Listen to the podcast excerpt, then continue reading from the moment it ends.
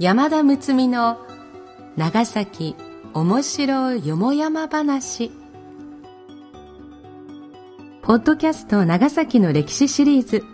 今回は長崎文献社のご協力により高庭勘吉著作長崎面白そう第2巻師団切り抜き帳から抜粋し長崎物知り手帳シリーズ特別編としてお送りいたします。読み手は歌の種でありたい。歌種の山田睦美です。長崎面白よもやま話の配信は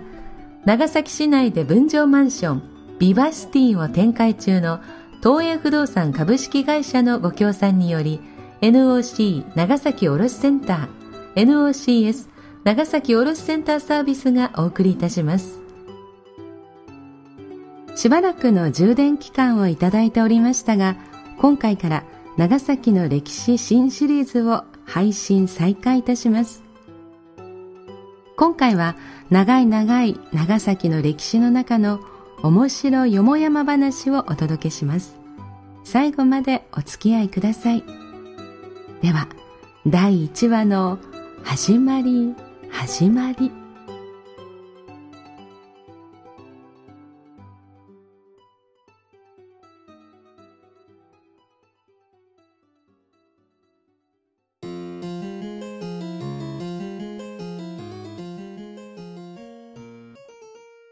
第1話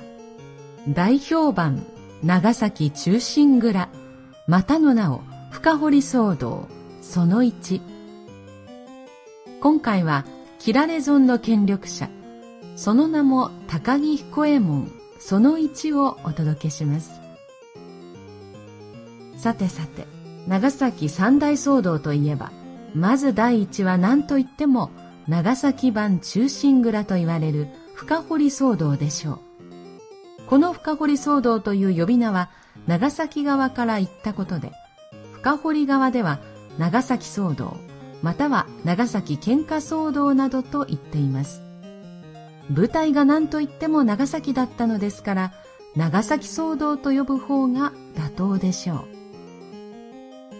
この事件は、俗に長崎版中心蔵と言われています。しかし、細部ではよく似通ったところがありますが事件そのものの本質は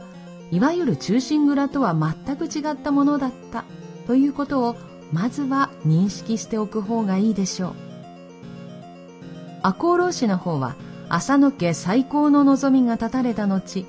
幕府の措置が極めて不公平だったと世の中に訴えるのが最大の目的でした。また合わせて主君の恨みを晴らそうとしたと受け取るべきでしょう。そのせいでその当時から世間はこれを義挙として称賛したということでしょう。ところが深掘り騒動の方には全くそういう要素はありません。町年寄りという重要な役職についていたとはいえ相手は町人身分。またその使用人に深堀家の家臣である二人の武士が平身抵当して詫びた上にこともあろうに大小2本の刀まで取り上げられるという全く何とも格好のつかないことになってしまった。というような事実が発端です。武士の面目丸つぶれということで同僚や身内の武士たちがその町年寄りの屋敷に大勢で切り込んで町年寄り本人をはじめ何人もの使用人を殺害負傷させたというわけです。世間を大いに騒がせた割には主君の仇を晴らすといった世間受けする大義名分も何もない。言ってみればただの死闘喧嘩騒動だったのです。そこにあったのは武士の一部が相立たぬという武士側の一方的な言い分だけのようで殺された町年より高木彦右衛門としては吉良上野之助に比べられるのは全く筋違いであったしその上切り殺されてしまったわけで彼にとってはとんだ迷惑だったことでしょうただ事件当時世間一般には好意的に受け取られたようですそれはこの高木彦右衛門が大名をしのぐ羽振りの良さでかねてからその使用人たちが虎の意を借りて目に余る傍若無人な振る舞いがあったからと言われています。庶民としてはざまあみろとばかり、これに中罰を加えた深堀節に拍手喝采したということでしょう。事件の経過についてはよく知られているので、ここでは詳しく述べるのは避け、事件内容に整理を加えながら、その背景や細部の事柄に焦点を絞ってみましょう。まず、町年寄りとは、長崎には幕府の任命する長崎奉行がおりましたが、奉行の仕事はキリシタンや密貿易、南蛮船入港の取り締まりと、天領長崎市中の警備に主眼が置かれていました。そして、天領長崎の中の一般的な行政の分野は、町年寄りたちの合議という自治組織で処理するという形が取られていました。その点町年寄りというのは大変大きな権力、権限を持っていた存在と言えます。高木という町年寄りには二つの流れがあり、一つは代々作右衛門を襲名する一族、もう一つは代々彦右衛門を襲名する流れです。混同されることも多いのですが、この騒動に被害に遭ったのは彦右衛門の家の方です。その他の町年寄りとして有名どころで、後藤正左衛門、高島四郎兵衛、福田伝次兵衛、久松善兵衛などの代々町年寄りを務めるものがありました。さて、高木彦右衛門貞親とは、高木家は代々長崎町年寄りを世襲する家であり、貞親も元禄元年1688年4月、家督を継いで町年寄りとなりました。なかなかの手腕を持っていたやり手だったようで、江戸将軍家に挨拶のため散布しては、利権を伴う役職を得てくることが多かったようです。紫のふさのかかった切り餅の山、要するに小判の山や、東南蛮貿易で手に入れた珍品などが幕府の要人たちにばらまかれた。そんな風な想像をついしてしまいます。当時、伏見屋四郎兵衛という江戸の商人が始めた白物買いという商売がありました。要するに、東南蛮貿易の商品残品を金や銀ではなく、銅で一括して買い取るという商売の方法で、仕入れ値の数倍で販売できる舶来品を当時産出高が急増している銅で決済できるわけですから、巨額の利益を上げることができたようです。伏見屋四郎兵衛は元禄7年には1両10万円として純利益約6億円を次の年には30億円くらいの純利益を上げたと見込まれます。元禄9年貞親は白物家へ支配を願い出て幕府の免許を受け翌年元禄10年白物家へ会所の設立を権利そしてその責任者となりさらに東蘭商売元締めとなって、白物会の他に、浜倉並びに買い入れ米の商売を一手に掌握することになりました。元禄13年、1700年。つまりこの騒動の年ですが、白物会会所頭取兼、船並びに武具預かりのお役にも任ぜられ、石高80票となり、さらに対等も許されました。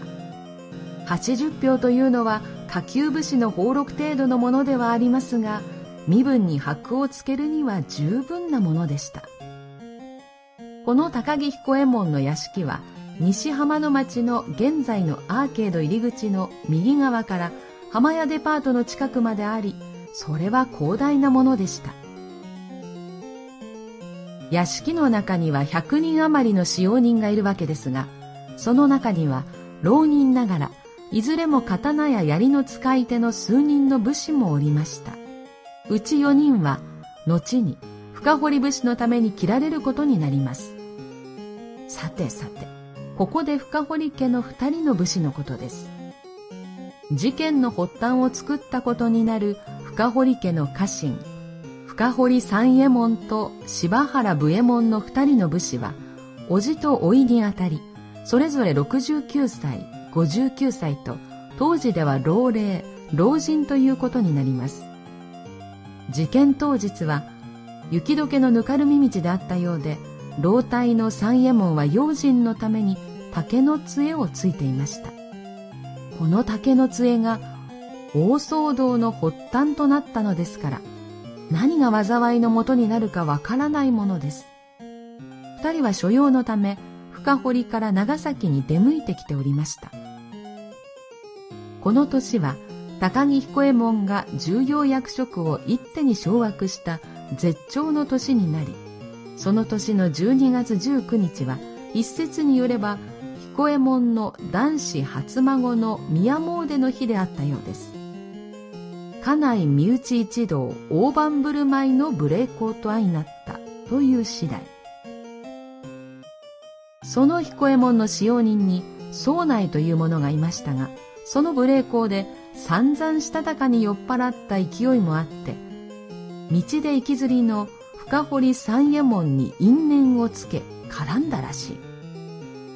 因縁をつけた理由は当日の雪解け道で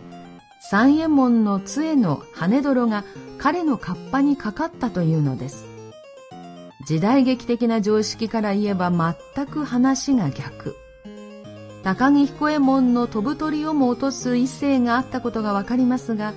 当時の長崎の政治的な特徴もよく表しています。酒の勢いもあっていたけ高になっている僧内に分別ある年齢の深堀三右衛門はもっぱら停止線に出てさらにそこに仲裁に入る人もいてその場は一応なんとなく収まります。ところが同日の夕刻総内を先頭に彦右衛門の使用人20人ほどがこともあろうに後藤町にあった深堀屋敷に押しかけます。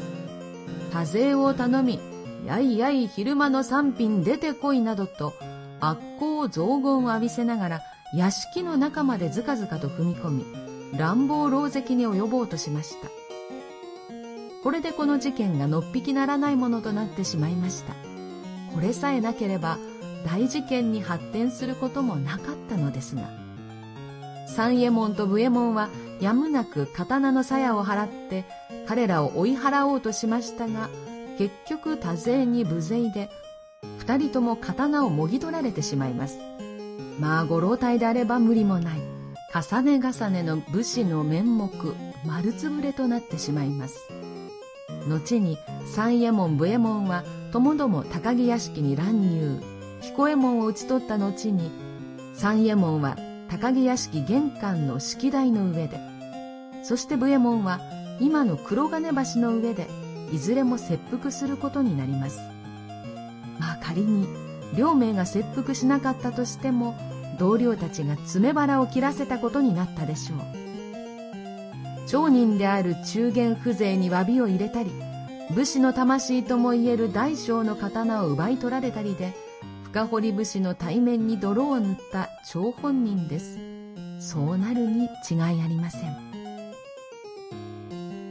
ということで話はこれから佳境に入りますが今回はここまで。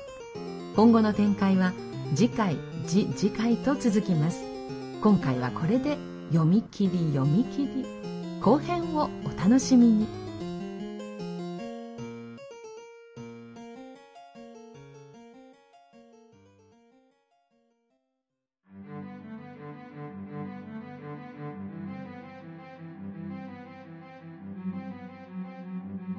始まりました。面白そう。第1回が深掘り騒動のお話でした。この騒動の発端となったその杖の泥が跳ねたという坂道たまに通ることがあります。ついこの間も通ってそこはあの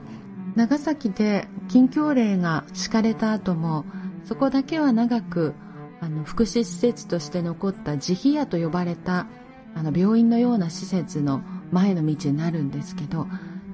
この騒動が起きた時にはもうその施設もないんですがなんでこの場所でそんな事件に発展するようなことが起きたのかなと思うんですよね。深堀という場所はもともと大昔その縄文時代から人が住んでいたところでとても住みやすいところでその深堀に住んでる人と長崎の町人に仕えてる人がなんで昔地震屋のあったところでこんな騒動になるのかなと思えば思うほどこの町の持っている不思議さにたどり着くのでした。ああ面白いですね。面白そう。20話まで続きます。ぜひまた聞いてください。この配信は東映不動産株式会社のご協賛でお送りしました。東映不動産株式会社は長崎市内を中心に70棟以上の分譲マンションビバシティマンションを展開しています。地域に根ざした地元の企業として安心安全快適な住まいを提供しています。東映商事株式会社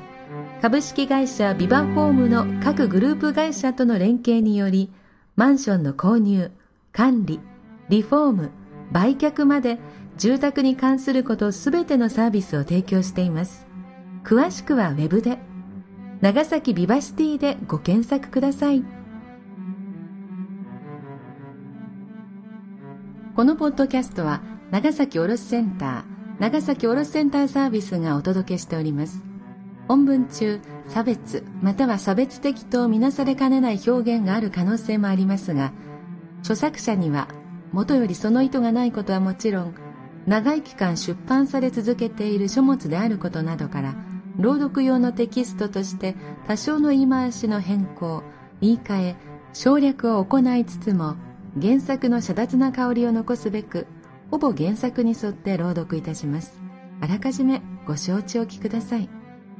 またこのポッドキャストに対するご意見ご指摘は nocs.e064 .com まで電子メールでお送りいただければその内容のご紹介を当社ホームページで行い今後の配信の参考とさせていただきます